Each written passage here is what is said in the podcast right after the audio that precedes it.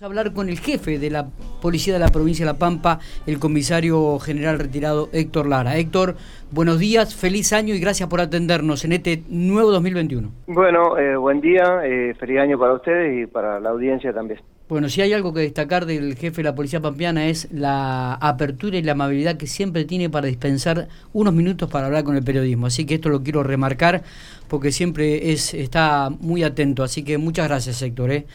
Bueno, mucho trabajo este fin de semana, muchos operativos, muchos controles, fiestas ilegales. Cuéntenos un poco el análisis que ha hecho usted como jefe y por supuesto los informes que fue recibiendo en el curso de, de, las horas, ¿no? Bueno, sí, la verdad, Miguel, que eh, nosotros no paramos, eh, por lo menos nuestro personal, ¿no? Eh, nosotros trabajamos desde otro punto de vista, digamos, estamos en la conducción y con el teléfono a full y el personal policial está en, la calle, tanto oficiales como suboficiales y desde marzo acá con esta pandemia nos ha traído un trabajo importante y por supuesto también produce un desgaste que tratamos de, apoyar al personal y estar cerca para que no se nos, no se nos caiga, pero bueno, hay distintas alternativas que se van dando por, por las distintas directivas, por las distintas situaciones. Y eh, bueno, sabíamos que ahora para las fiestas de fin de año iba a haber también una, una situación atípica porque fueron fiestas de fin de año donde todo el mundo quiere festejar, quiere disfrutar y eh, hay restricciones, hay restricciones que respetar y también sabemos que ante las restricciones viene la violación a estas restricciones. Claro. Eh, y ahí es donde nos toca justamente intervenir que no es lo más grato, pero bueno, para eso estamos. Nosotros somos un organismo de, contralor y el contralor siempre produce rispideces, choques. Eh, a nadie por ahí le gusta que, se lo controle tanto. En el caso de este fin de semana eh, fue un poco más activo en cuanto a nuestro trabajo que para la fecha 24-25 eh, porque tuvimos mayor actividad en cuanto a las nuevas modalidades que se han dado de eh, reuniones fuera del horario permitido, con más cantidad, en lugares eh, distintos que han optado por hacerse esas reuniones, y que se ha dado en mayor cantidad para este fin de semana y con mayor cantidad de gente en, varias de ellas que, por ahí preocupan, ¿no? Como son las de eh, que se hizo en General Pico, en una quinta, con 150 personas en la madrugada del día primero. En General San Martín, unas 100 personas, también esa misma madrugada, en un camino vecinal. En Rancul, unas 30 personas. Eh, y después, bueno, en y también unas 40 personas en un camino vecinal y después en mayor o menor medida se andieron en otras localidades como Embajador Martín y eh, Trenel y eh, en Trenel particularmente en la madrugada de ayer, la madrugada del día domingo, una reunión con una importantísima cantidad de personas, alrededor de 200, sí. también en un camino vecinal, eh, donde la policía tuvo que actuar con más refuerzo, la policía local, con participación del personal de Arata y de General Pico teniendo en cuenta la, gran cantidad de, personas reunidas, ¿no? Eh, nosotros hablamos de reuniones, pero hoy en día esas reuniones son eh, un delito. ¿Por qué? Porque no están autorizadas, porque hay medidas sanitarias dispuestas y que encuadran en dos artículos del Código Penal, 205 y 239. Entonces, eh, personal policial al constatar ese tipo de infracciones eh, está ante la comisión de un delito y por lógica tiene que tomar las medidas correspondientes, ¿no? Que es identificar a quienes lo están cometiendo, notificarlos y en algunos casos tomar otras medidas aleatorias como el, el secuestro de, los medios de movilidad. Está bien, está bien. Usted sabe que entre él se habló de, de por ahí de un uso indebido de la fuerza policial. ¿Tiene algún informe al respecto? ¿Le ha llegado algún eh, con, respecto a la actuación policial allí en la madrugada del domingo? Sí, sí, nosotros tenemos un informe correspondiente. Eh, personal, como decía yo, el personal policial actúa, en este caso todo actuar con refuerzo. Eh, ¿Qué pasa en este tipo de, reuniones? Eh, generalmente se dispersan por caminos alternativos, en vehículos, a pie, como sea, para evitar que ser identificados e infraccionados.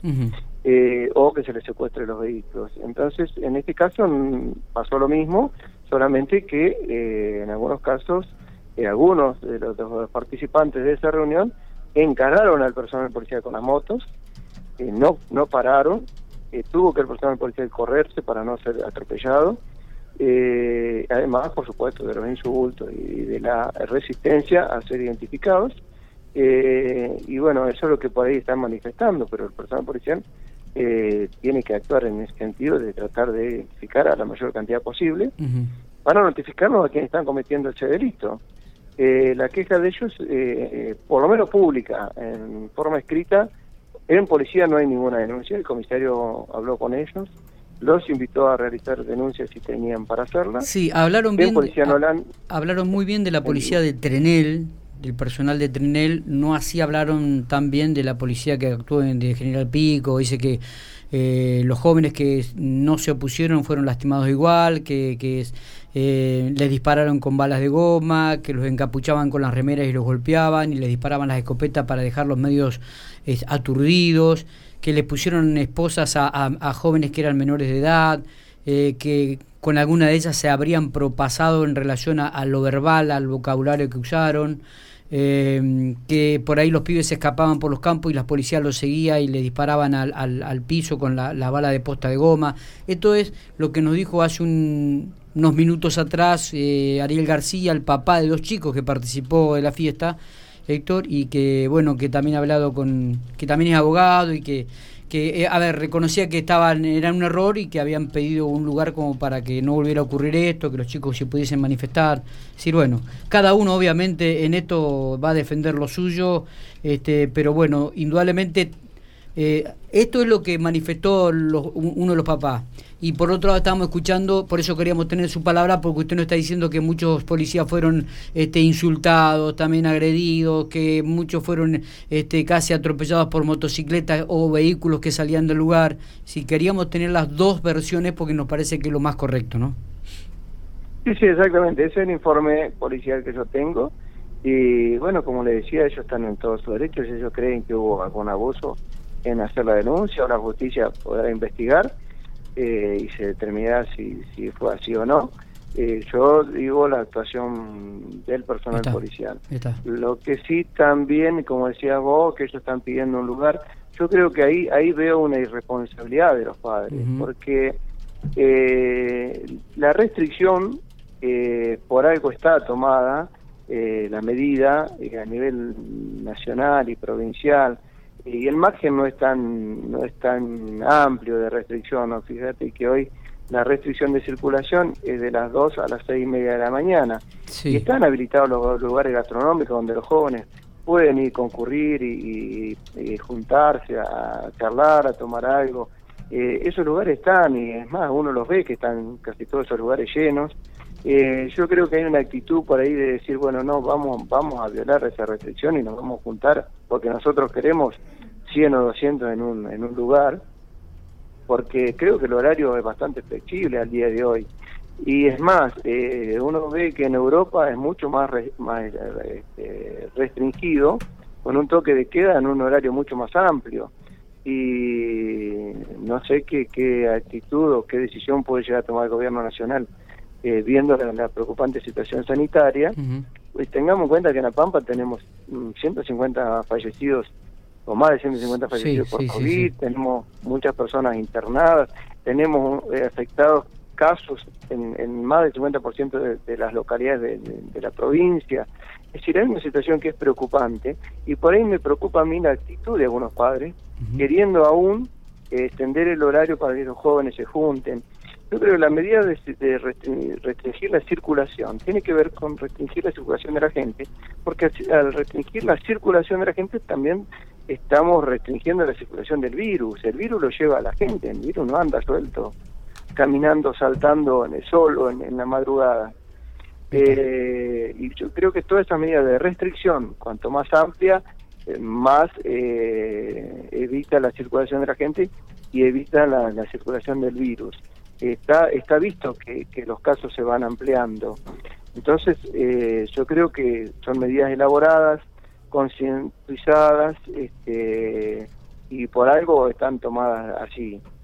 Pero creo que es bastante flexible igual el horario de circulación, más allá de que por ahora las reuniones sociales no están habilitadas, el horario de circulación es bastante flexible, eh, son restringidas solamente cuatro horas y media de madrugada.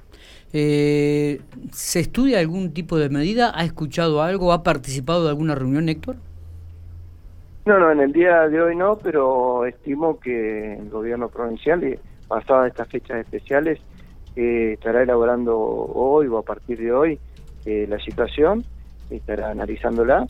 Tengamos en cuenta que el gobernador ya adelantó la, la provisión de reuniones sociales hasta el día 8, por lo tanto estimo que, podrán estar analizando la situación y, de ahí ver si, toman nuevas medidas o no. Muy bien. Bueno, Héctor, no sé si hay algo más para agregar. Este, hubo muchos operativos, muchos procedimientos. También están con el, tema de, la seguridad vial en las rutas, a pesar de que hubo algunos accidentes. Creo que está muy controlado este aspecto también, ¿no? Sí, sí, bueno, en, ese sentido fue positivo, digamos, el movimiento en, las ciudades, eh, sobre todo en, la, las localidades más grandes, que no hubo casi siniestros viales, y si lo hubo fueron con este, poco daño en la salud de las personas eh, y tampoco reyertas importantes o heridos. ¿Hubo mucho eh, movimiento de, gente en, la provincia, Héctor? ha habido movimiento, ha habido movimiento sí, eh, este, este, fin de semana y en las rutas también ha crecido el, movimiento, no ah, igual que una época normal, pero sí ha crecido en, relación a lo que veníamos tiempo atrás, ¿no? Gente que va de, de, viaje, es más, también nos han aumentado los siniestros viales en las rutas, eh, por suerte, bueno, por suerte lamentamos igual, no toda, toda vida humana, si sea una, es muy lamentable, que fue una vida que se perdió en la, Ruta 20, un joven de la provincia de Santa Fe. Eh, hasta ahora tenemos uno solo desde que se lanzó el operativo Cuidar Vida, eh, pero sí han aumentado los siniestros viales, varios huecos, se da que en nuestra provincia en los siniestros viales en estas épocas la mayoría son vuelcos y bueno, se ha dado en, esta, en estos días también de, varios huecos con lesiones, eh, pero bueno, una sola pérdida de, vida humana.